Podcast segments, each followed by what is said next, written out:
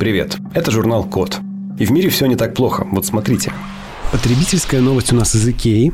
А, значит, ребята придумали модуль, который крепится под деревянную столешницу и позволяет на поверхности этой столешницы заряжать телефоны методом беспроводной зарядки. Ну и выглядит прикольно, хотя на самом деле это абсолютно ничего нового в этом нет. Просто икеевцы придумали клеить обычную беспроводную зарядку с обратной стороны э, стола. Чем идея? Чтобы зарядить любой телефон, у которого есть модуль беспроводной зарядки, нужно сделать три простые вещи. Нужно сделать модуль беспроводной зарядки, в который будут несколько антенн, но антенны это такие как бы намотанные провода, как будто бы на катушку, на самом деле это такой плоский диск с намоткой проводов. Намотка нужна для того, чтобы ток шел по большому количеству провода и издавал электромагнитное излучение. Если у тебя достаточного размера диски, если у тебя этих дисков достаточное количество, если на них подается ток достаточной силы, мощности, то у тебя создается вокруг этого вот этого предмета, в котором эти все накрутки и провода, создается электромагнитное излучение. И это излучение долетает до вашего мобильного телефона, цепляется там за встроенную в него антенну, похожим образом устроенную, и заряжает этот телефон, собственно, электромагнетизмом, потому что электричество и электромагнетизм штуки связанные между собой, и одно порождает другое, и наоборот. Поэтому, ну, вообще сама технология довольно простая сейчас, как нам кажется. Конечно, там все в реализации очень много всяких нюансов, но в целом физический принцип беспроводной зарядки нам понятен. И самое классное же, что беспроводная зарядка спокойно проходит, ну, по крайней мере, электромагнитное излучение, спокойно проходит по всему, что не проводит электрический ток. Ну, то есть дерево, там, пластик, кожа, акрил. Можно встроить модуль беспроводной зарядки в книгу. Можно встроить модуль беспроводной зарядки в портмоне. Я такие видел, кстати, в продаже. То есть нет ничего, в общем-то, нового в том, чтобы встраивать беспроводные зарядки куда-то. Но IKEA придумала, как бы сделала шаг вперед. Они сделали модуль, который крепится, судя по всему, на двусторонний скотч. И, ну, или, наверное, можно болтами, там, как-нибудь какими-нибудь саморезами прикрутить, ради бога. А, и который можно установить, в принципе, под любой стол, там, определенной глубины столешницы. То есть тебе не нужно там что-то придумывать самому, покупать чью-то чужую беспроводную зарядку и там ее что-то с ней делать, встраивать ее в столешницу и так далее. Нет, ты просто берешь икеевскую штучку за 40 баксов, клеишь снизу своей столешнице, и у тебя появляется место для зарядки телефона на рабочем столе. Симпатичная штука. Минусы беспроводной зарядки все еще пока что не разрешены. Это медленная скорость. Нужно точно положить телефон туда, где у тебя идет зарядка. Далеко она не добивает. То есть тут типа 3 сантиметра она от источника добьет, а уже там сантиметров 7 уже не добьет. Поэтому вот эти вот толщенные киевские столешницы, скорее всего, работать не будут. Новости из мира будущего еды. Можно ли пожарить мясо с помощью лазера? Потому что, ну, вот как сейчас обычно готовят лазеры, готовят еду. Берут, там, не знаю, кусок мяса, кладут его в духовку и, значит, вперед. Там оно сколько-то готовится. Или на, на сковородку, или на открытом огне, на гриле. Ну, и мы все понимаем проблемы и недостатки этого метода. Ну, например, ты не знаешь наверняка, сколько нужно то или иное мясо жарить, там, какой у него толщины кусок, насколько он свежий, насколько он там плотный. То есть ты как-то всегда все делаешь на глаз, и поэтому тебе возле этого мяса всегда нужен, ну, некий жарщик. Всегда нужен человек, который будет следить за степенью готовности мяса, и если этот человек будет следить плохо, то мясо у тебя испортится. Это перевод продукта. И это очень плохо автоматизируется. Ну, то есть ты можешь там пообучать нейронку, что-то там с ней поделать, но, понимаете, даже нейронка не может заглянуть внутрь мяса. Так вот, в, на факультете инженерных всяких дел в Колумбийском университете придумали такую вещь. А почему бы не попробовать пожарить еду с помощью лазеров? Так-то, если подумать, жарко – это просто процесс химической реакции, связанный с теплом. То есть ты берешь сырое мясо и просто его сильно нагреваешь до тех пор, пока там не происходит какая-то химическая реакция, там какие-то белки и аминокислоты что-то там превращаются, меняют свои свойства, испаряется влага, что-то происходит с волокнами. Ну, это на самом деле химический процесс под действием температуры. Ну и, в общем, что они сделали, эти инженеры? Они взяли, ну, для, для примера, куриную грудку – размельчили ее в блендере до получения равномерного, ну, пюре, можно сказать, да, и взяли 3D-принтер, засунули ему в сопло это пюре, и 3D-принтер очень точно напечатал маленький кусочек курочки. И поэкспериментировали с помощью разных лазеров, как его можно пожарить. Ну, значит, первым мы экспериментировали с синим лазером синего цвета. Выяснили, что он хорошо проходит в глубину этого трехмиллиметрового кусочка курицы и готовит курицу изнутри. Потом смотрели на инфракрасные и околоинфракрасные лазеры, Оказалось, что они хорошо подрумянивают курочку снаружи. И если использовать комбинацию из этих вот трех вариантов лазеров, то можно сделать курицу, во-первых, готовую, то есть она будет обезвреженная, там все бактерии какие-то вредные у нее будут уничтожены.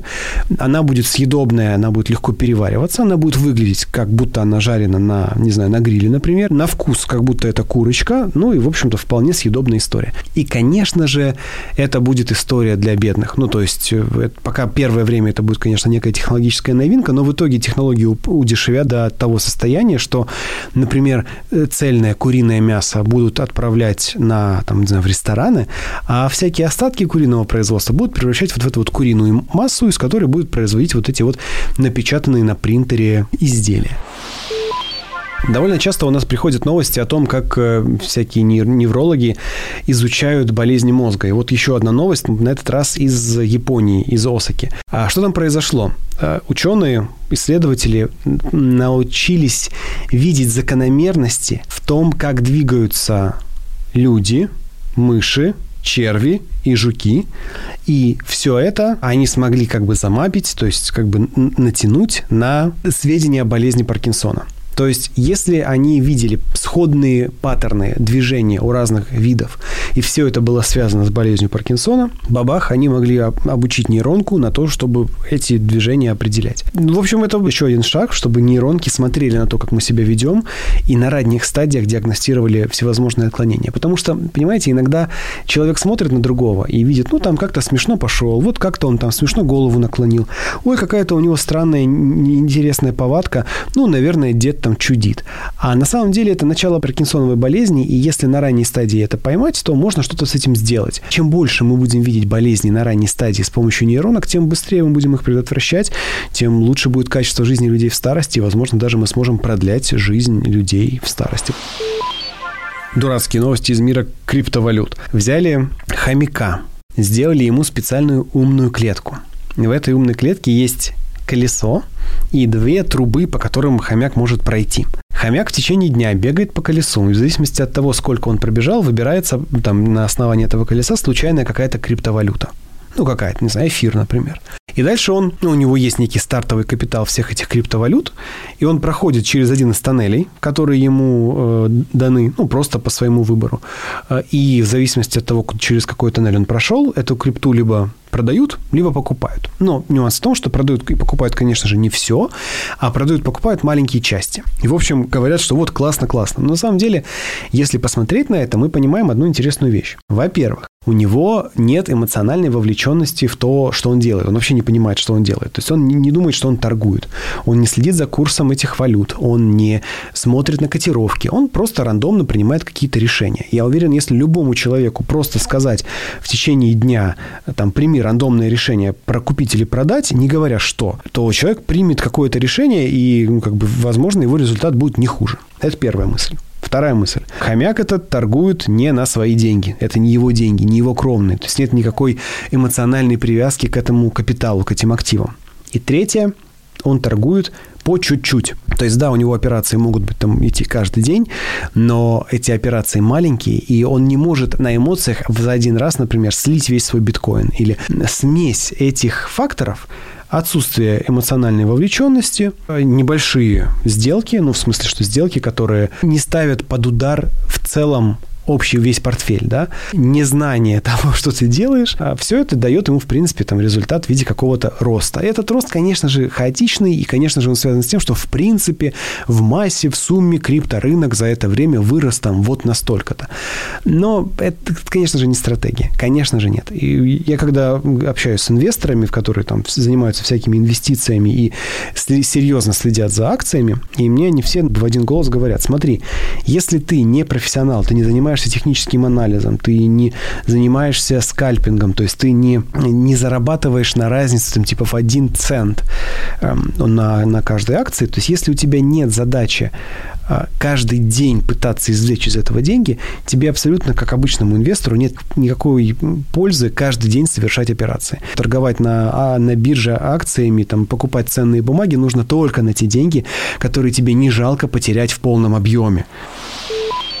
А вот новости из мира новых интерфейсов. В Шотландии, в Глазго придумали технологию аэрогаптики. Значит, гаптика – это то, как мы трогаем. Трогаем, что мы ощущаем пальцами, как мы реагируют наши руки. Ну, не знаю, когда ваш телефон вибрирует, это гаптика. Э, даже в айфоне вибрирующий механизм называется Gaptic Engine.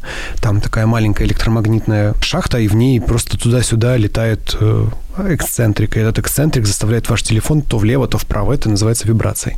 Ну и вот в Глазго подумали, что, ну окей, хорошо, обычно гаптика встречается там, где есть твердые предметы. Ну, там, в том же смартфоне или, не знаю, в дверной ручке.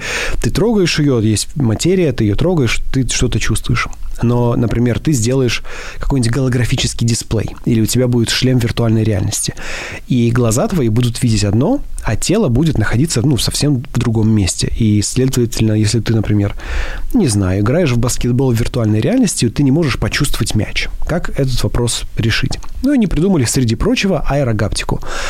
Значит, под твоими руками установлена сопла. Штучка, из которой дует воздух. Серьезно, это не шутка, серьезно. Дует воздух. Но там такое классное сопло, которое, во-первых, очень точное. Оно видит, где у тебя рука, и дует прямо ровно к твоей руке и ровно с нужной тебе силой. То есть камера видит, ага, рука там вот в таком-то месте, в этом месте должна быть типа в виртуальном мире материя. И вот ровно в это место мощный поток воздуха из этого сопла направляется. Сопло, естественно, там направляется специальными приводами.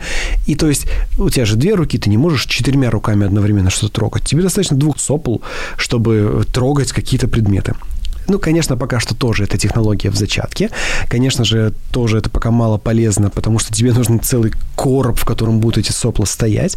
Но в будущем, если мы не придумаем ничего лучше, это может быть вполне способом, например, для тренировки людей, для физиотерапии, для солдат, для военных, для тренажеров, там, для пилотов.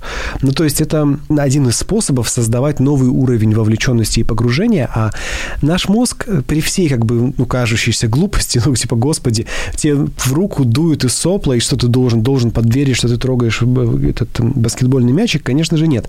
А, да, но если привыкнуть к этому, может оказаться, что это вполне себе способ тренироваться, например, там, для пилотов самолетов. То есть это не так смешно, как кажется на первый взгляд, поэтому ребята из Глазго молодцы, спасибо, продолжайте вашу работу создали новый тип аккумулятора, называется литий-углерод или литий-карбон, наверняка их будут потом называть. Там внутри используется суперконденсатор, который, во-первых, очень быстро заряжается, у него очень много циклов зарядки-перезарядки, он не протекает, он не взрывается, то есть это прям технология, которая, возможно, спасет всю нашу носимую и мобильную технику, потому что реально это, эти батареи намного безопаснее, более емкие, более экологичные и просто во всех, со всех сторон классные. Наибольшая польза у технологии будет, конечно, в электромобилях, потому что если ты напичкал машину большим количеством таких аккумуляторов, она будет заряжаться за время, ну вот сколько нужно ей аналогично, чтобы заправиться бензином, ну то есть там сколько, 2, 3, 5 минут ты будешь заряжать свою машину, и она будет чесать дальше. То есть первое, снимается огромная проблема с долгой утомительной зарядкой твоего автомобиля. Дальше, например, электромопеды или электроавтобусы. Если у тебя электромопед э, там, или электросамолет, самокат, ты, и у тебя там быстро меняются эти батареи, они большого объема. Тебе можно поставить там станции зарядки, не знаю, каждые 25 километров. Подъехал, быстро воткнулся, чик-чик-чик, буль-буль-буль и поехал дальше. То есть тебе очень легко будет перемещаться по городу на своем личном электротранспорте. Ну и, в общем, это реально крутая штука для э, транспорта. И, ну, думаю, что мы увидим скоро, если не мобильные телефоны с супер быстрой зарядкой на литий-углеродных аккумуляторах, то как минимум автомобили точно. Спасибо за внимание. Заходите на сайт The Code Media, подписывайтесь на нас в социальных сетях и хорошего дня. С вами был Максим Ильяхов. Пока.